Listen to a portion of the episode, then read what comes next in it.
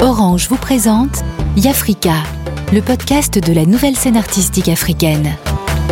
Réalisé par Dana Sayag.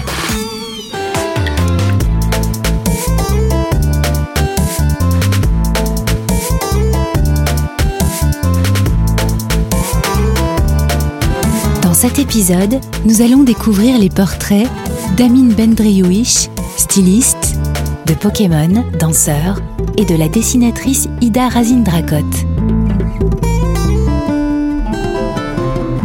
Partons au Maroc, à la découverte du styliste Amin Bendriouish.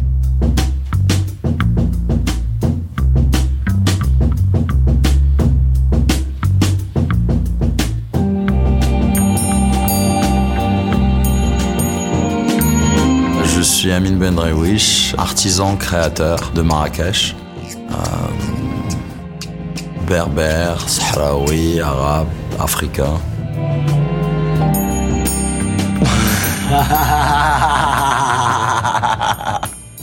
J'adore ta question. Waouh, on me l'a jamais posé celle-là, très cool. Je vois une moustache, des lunettes, un chapeau. Je pense que je sais pas, je me dis, je, vois une version de moi que, que je m'étais projeté de moi plus jeune.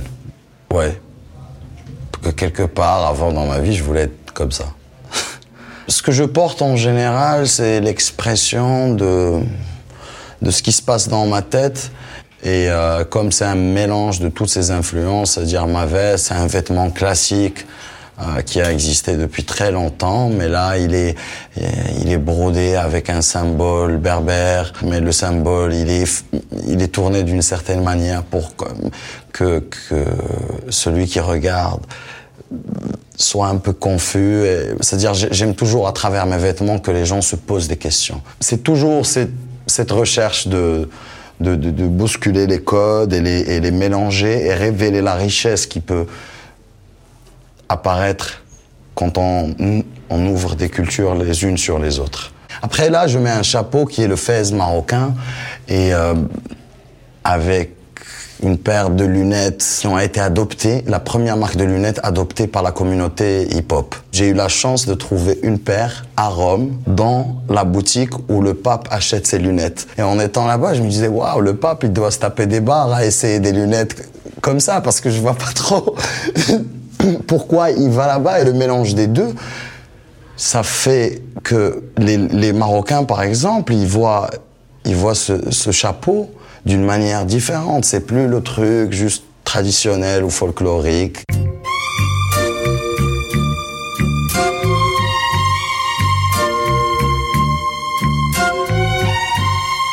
Nous ici, c'est-à-dire si un homme met une jupe ou une robe, les gens vont être choqués.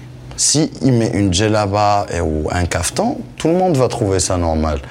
Et en fait, si on regarde bien, la djellaba ou le caftan, c'est des robes. C'est juste une forme de robe. Alors ce que j'essaie de faire, c'est de justement jouer avec cette esthétique-là euh, pour pousser les gens à faire ces rapprochements que moi j'ai eu la possibilité de, faire dans ma tête. Alors c'est toujours un, une recherche permanente pour euh, mixer les codes et, faire réfléchir les gens. Parce que l'inertie, c'est pas bien. La, nature, la vie, elle aime le mouvement. Et quand ça stagne, c'est pas bon.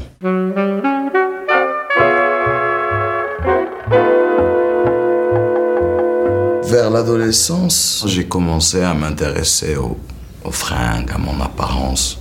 Je pense comme tous les ados. Mais le problème, c'est que je ne pouvais mettre que les vêtements que mes parents m'achetaient. Et euh, du coup, j'ai commencé à, dessiner les vêtements que, que j'aimerais porter. J'étais en seconde et il y a eu euh, le Festival international du film de Marrakech. L'un des membres du jury, c'était Jean-Paul Gaultier. Quand je l'ai su, j'ai pris mes croquis et à sa sortie, je suis allé le voir. J'ai dit bonjour, euh, monsieur Gaultier. J'aimerais bien devenir moi aussi créateur et voilà, j'ai des croquis et tout. Il m'a dit oui, bien sûr. Et je lui montre ces, ces trucs de médicaments avec mes petits croquis au stylo. Il a regardé comme ça rapidement. Il m'a dit bravo, bon courage. Tu vas y arriver. Et là, ça y est, c'était dans ma tête. Ça y est, c'était validé par Jean-Paul Gaultier.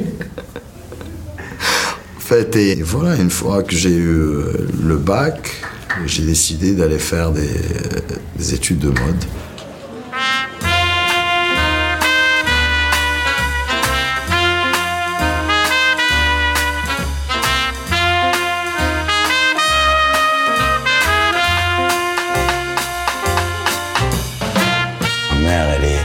très religieuse, voilée. Elle se réveille tous les jours pour prier dans la nuit. Et c'est elle qui m'a soutenu pour faire mes études de mode. Et personne ne pouvait me critiquer ou dire quoi que ce soit, même quand je ramenais, quand je venais en vacances, parce que j'ai fait mes études à Tunis. Et euh, je revenais en vacances et j'avais des croquis de, de nu. Il y a un oncle qui, qui arrive dans la maison. Et euh, a aussi euh, religieux, barbu, euh, pas comme ceux de BFM TV, mais. et, elle me dit montre à ton oncle ce que tu fais à l'école. Et moi, j'étais très mal. Je dis, oh là là, elle va pas me faire ça. Qu'est-ce que je vais lui montrer? Si je lui montre mon travail, hein, il faudra un moment qu'il voit les, les nus. Et, et, je prends le truc et je le donne à mon oncle et je commence à faire passer les trucs. Et au moment où il y a les, il y a les nus, il regarde comme ça, les yeux écarquillés comme ça. Et à ce moment-là, ma mère qui dit C'est bien, non? Et, et, je vois mon oncle qui me regarde et me dit Oui, oui, oui. Et, et voilà, et ça, c'était un moment très marquant dans ma vie parce que je me dis Elle défendait ma, mes choix, mes libertés, même si c'était différent, on pourrait penser que c'est à l'extrême de, de ce que elle, elle a, comment elle a choisi de, voilà, ses choix de, de vie.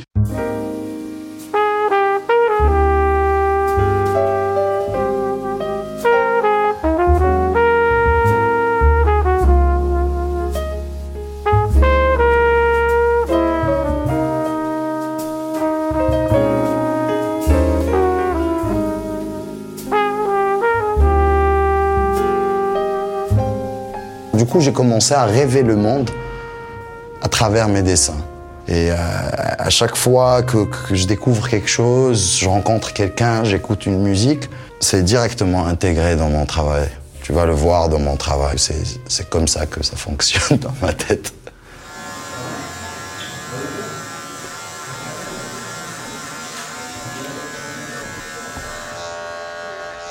Les de mon travail sont très différentes les unes des autres. Mais en même temps, le point commun, c'est cette curiosité des, des, choses, quoi. Quand on va sur mon site ou bien réseaux sociaux, je me décris, je me dis king of nothing and student of everything. Chaque personne, chaque moment, chaque musique, chaque instant a quelque chose à t'apporter, a quelque chose pour toi, mais il faut juste être ouvert et attentif pour, pour prendre ce qu'il y a pour toi. L'abréviation du nom de la marque, c'est ABCB. Amin Bendrewish, qui est mon nom et prénom, couture, le C c'est pour couture, et and bullshit.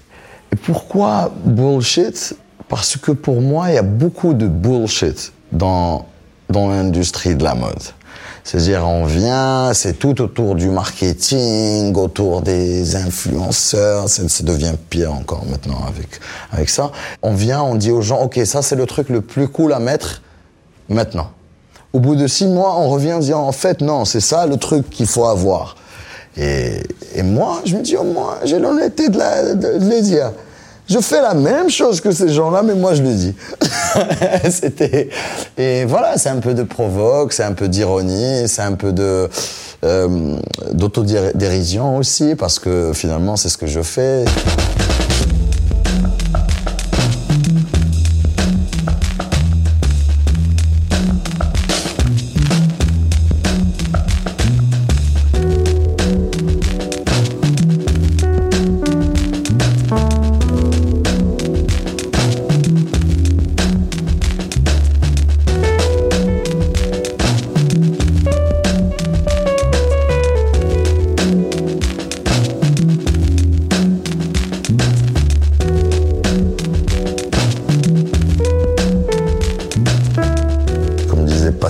Le style, c'est l'homme. Et pour moi, le style, c'est pas des vêtements, c'est euh, pas des marques, c'est pas des c'est un, c'est une manière de vivre, c'est avoir une certaine idée de comment on veut vivre, ce qu'on aime manger, ce qu'on aime comment comment on aime interagir avec les gens, euh, ce qu'on veut transmettre au monde, qu'est-ce qu'on veut, comment on veut contribuer. Pour moi, c'est ça le style. Et, euh, voilà. Et les vêtements, euh, ça contribue, mais mais vraiment, ça vient beaucoup plus tard. Je sauve pas l'humanité, je suis juste un tailleur à la fin de la journée.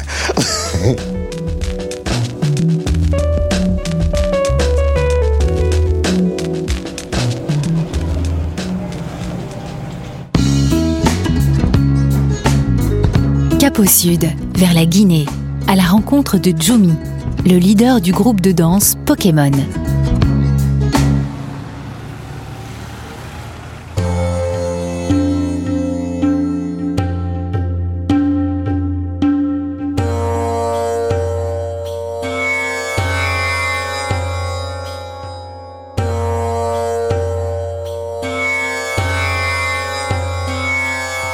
Je m'appelle Juma Jumessi, on m'appelle Jumi.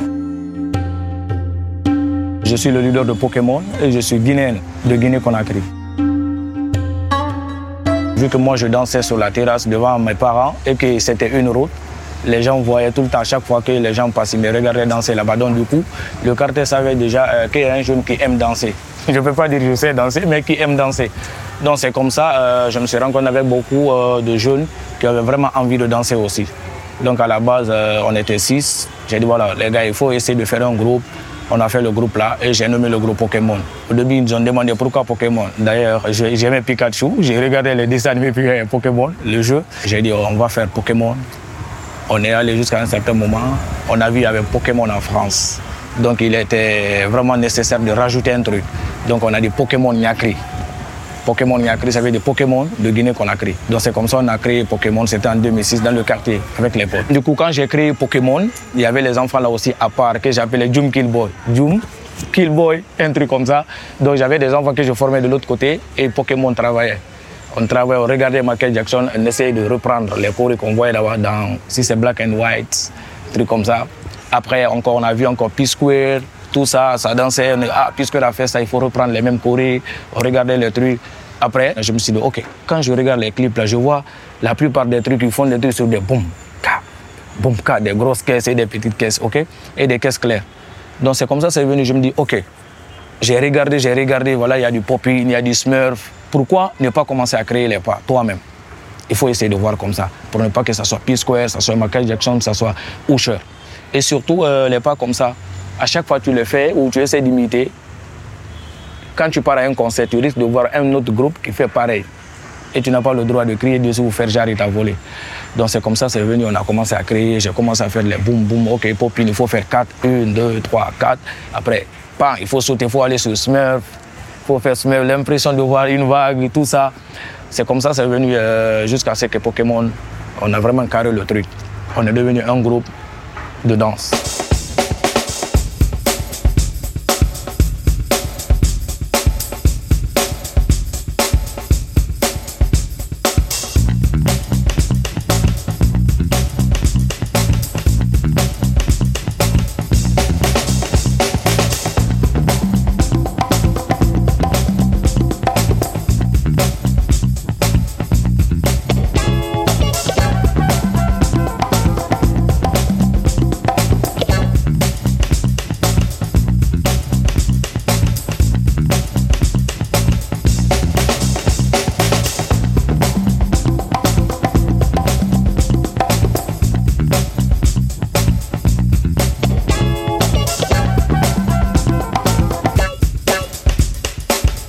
Dès qu'un son cartonne, tu essaies de reprendre directement. Directement, tu prends le son là, tu danses parce qu'après, c'est dans les boîtes de nuit, c'est les gens, c'est dans les oreilles des gens. Il suffit juste de monter avec le son là, on applaudit d'abord, après on regarde ce que tu sais faire. On s'est dit, il faut vraiment créer notre univers. Et notre univers d'abord, c'est l'Afrique. Et avant l'Afrique, tout, tout, tout c'est la Guinée. Parce que tu sais, ici, il y a beaucoup, beaucoup, beaucoup de danse et beaucoup de, beaucoup de styles, surtout dans la culture. Donc il faut prendre un peu partout, un peu partout, un peu partout, un peu partout. Il y a les dundun de chez moi que je vais ajouter au hip-hop de l'autre côté, des Michael Jackson que je regarde des trucs pour faire vraiment nous, Pokémon Nyakri, Pokémon de Guinée qu'on a créé. Je ne sais pas si vous avez vu ce qu'on fait comme danse. C'est vrai, il y a le hip-hop dedans, mais tellement il y a, il y a beaucoup, de, beaucoup de trucs physiques tu ne peux pas boire ou fumer et rester dans le groupe Pokémon. L'énergie qu'on donne là-bas, c'est vraiment, je ne sais pas, peut-être vous allez voir bientôt. Il faut avoir des abdos, il faut avoir des tablettes de chocolat pour ce qu'on fait là, pour des sauts là. Vous verrez. Il faut vraiment avoir de l'endurance. Il faut travailler tout le temps. Tout le temps, on est contre le mur, il faut avoir l'équilibre, tout ça. Les amis n'arrêtent pas de dire, ah, c'est un don. Mais personnellement, je me dis, c'est le travail et le truc que j'ai pris au cœur.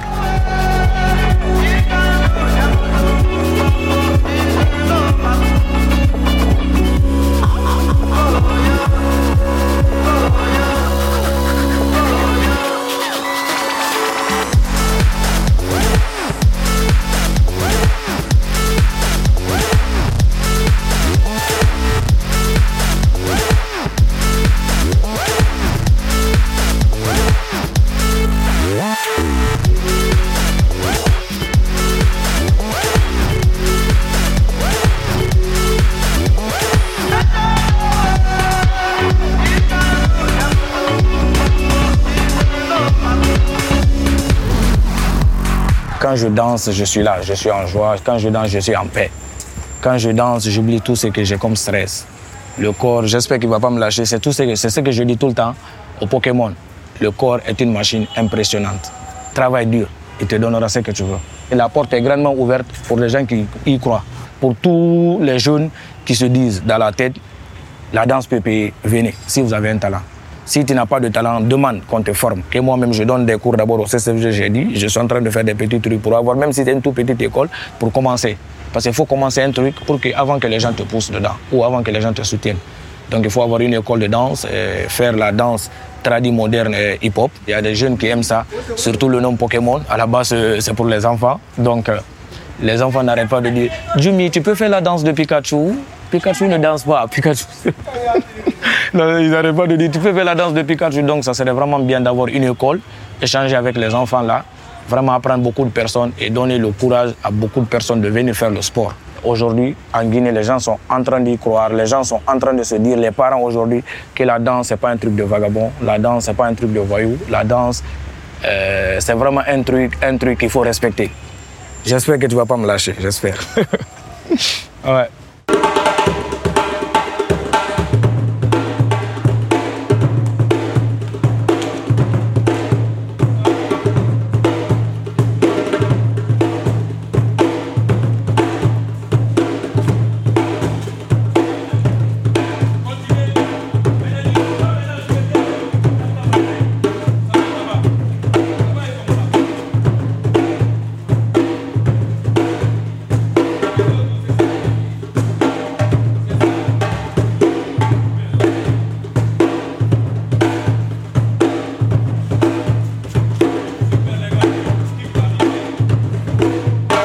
J'ai envie de parler tout le temps. J'ai envie de parler tout le temps. Mais vu que je suis danseur, la plupart, de, la plupart des trucs qui se, qui, qui, qui, se passent, le danseur parle avec son corps. Danser, c'est. Je n'arrête pas de dire deux fois, quand on dit hey, Tu danses bien, je dis aujourd'hui, je ne danse pas parce que je veux danser. Je danse parce que la danse veut que je la danse. Parce qu'il suffit juste d'écouter un son qui fait bouger. Dès que le corps suit, j'ai envie de danser. S'il faut donner le message, je dis aux danseurs africains ou guinéens de danser, de croire à la danse. Ça va payer. C'est vrai, c'est lent, mais ça va payer.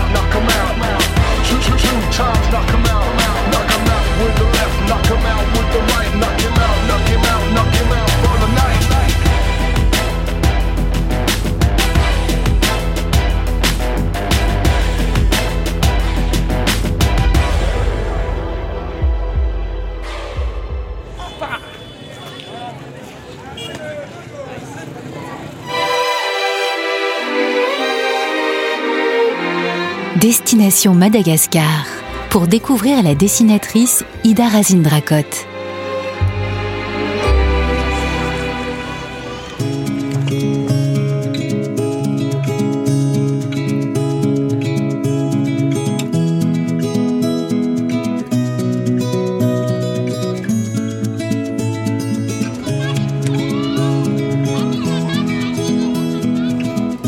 Je m'appelle Ida Razindrakot, je dessine, donc je me dis dessinatrice et je suis très adepte des milieux de l'art visuel, notamment les BD, la conception de dessins, d'illustrations, de carnets de voyage, etc. Je me souviens, ma première bande dessinée, je l'ai conçue à 12 ans, mais c'était pas encore une bande dessinée très parfaite. Je me sentais plus à l'aise en fait avec la bande dessinée parce que moi, même si je suis littéraire, je ne suis pas trop dans la lecture des romans, etc. Mais la bande dessinée, ça m'a toujours parlé. Ça attire aussi l'attention des personnes parce que derrière toute bande dessinée, il y a toujours des messages précis.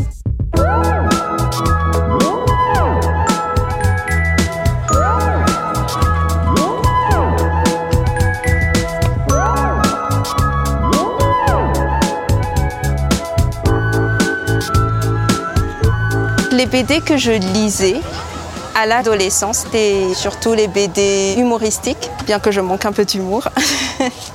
C'est un peu pas trop mon point fort. Quoi.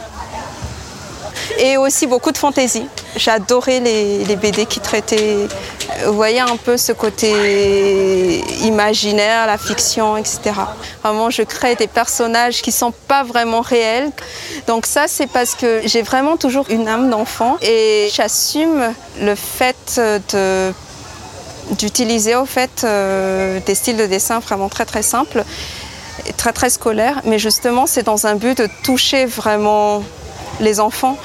Et pour que l'enfant euh, voit à partir des traits de dessin au fait quelque chose qui leur parle et qui puisse au fait être à leur image. Le dessin, le style du dessin, ça ce n'est que l'esthétique, mais pour moi ce qui importe c'est vraiment le fond, le dénominateur commun dans mon parcours, c'est vraiment cette appartenance à mon identité malagasy. Je ne me détacherai jamais de ce point-là. Vous voyez, au fait, ça, cette vue-là, donc j'avais l'habitude de venir ici très souvent. Donc ça m'a aidé à réfléchir, au fait, de rester là. Après, je ramenais aussi mes amis là pour réfléchir, pour parler, etc. Donc c'est un lieu vraiment un peu symbolique pour moi et, et qui m'a apporté un peu de paix, qui m'a fait comprendre.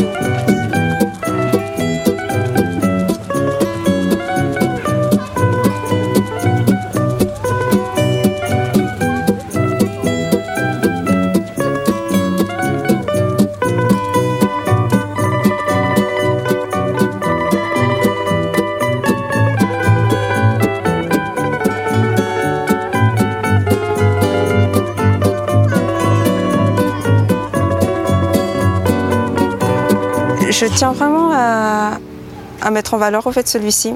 C'est le premier dessin que j'ai fait euh, vraiment dans une thématique de sensibilisation environnementale. Donc là, ça représente une personne qui est en symbiose avec la nature.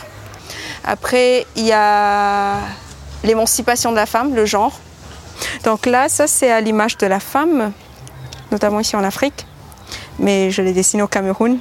Donc je me suis inspirée d'une femme qui passait dans la rue, qui était belle, mais qui marchait avec une démarche vraiment très, euh, comment dire, lente, euh, triste. Euh. Donc ça m'a fait penser à un bambou qui était en train de s'aplatir, de, de, vieillir et tout ça. Un bambou qui est normalement dur et qui se pointe comme ça, fixe. Sa démarche qui faisait penser à des bambous fanés sa tristesse se ressentait. Et le dernier dessin. Donc il s'inspire quand même du, précédent. Une fleur un peu fanée de l'autre bout. Voilà. La douceur n'est pas un frein au charisme en fait. Être douce, c'est aussi signification d'humilité pour moi.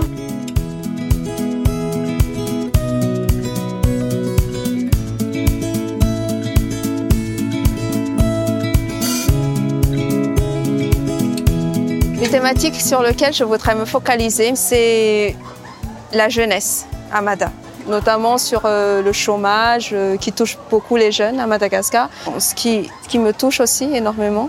En fait, c'est un projet de bande dessinée donc de pouvoir, en fait, grâce à cette bande dessinée sur la jeunesse, encourager les personnes à être persévérants et vraiment à à trouver toutes les opportunités possibles pour pouvoir se développer.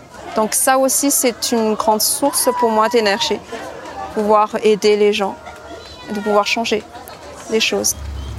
Mon rêve, oui, c'est de toujours dessiner, toujours, et de voyager partout dans le monde. voilà.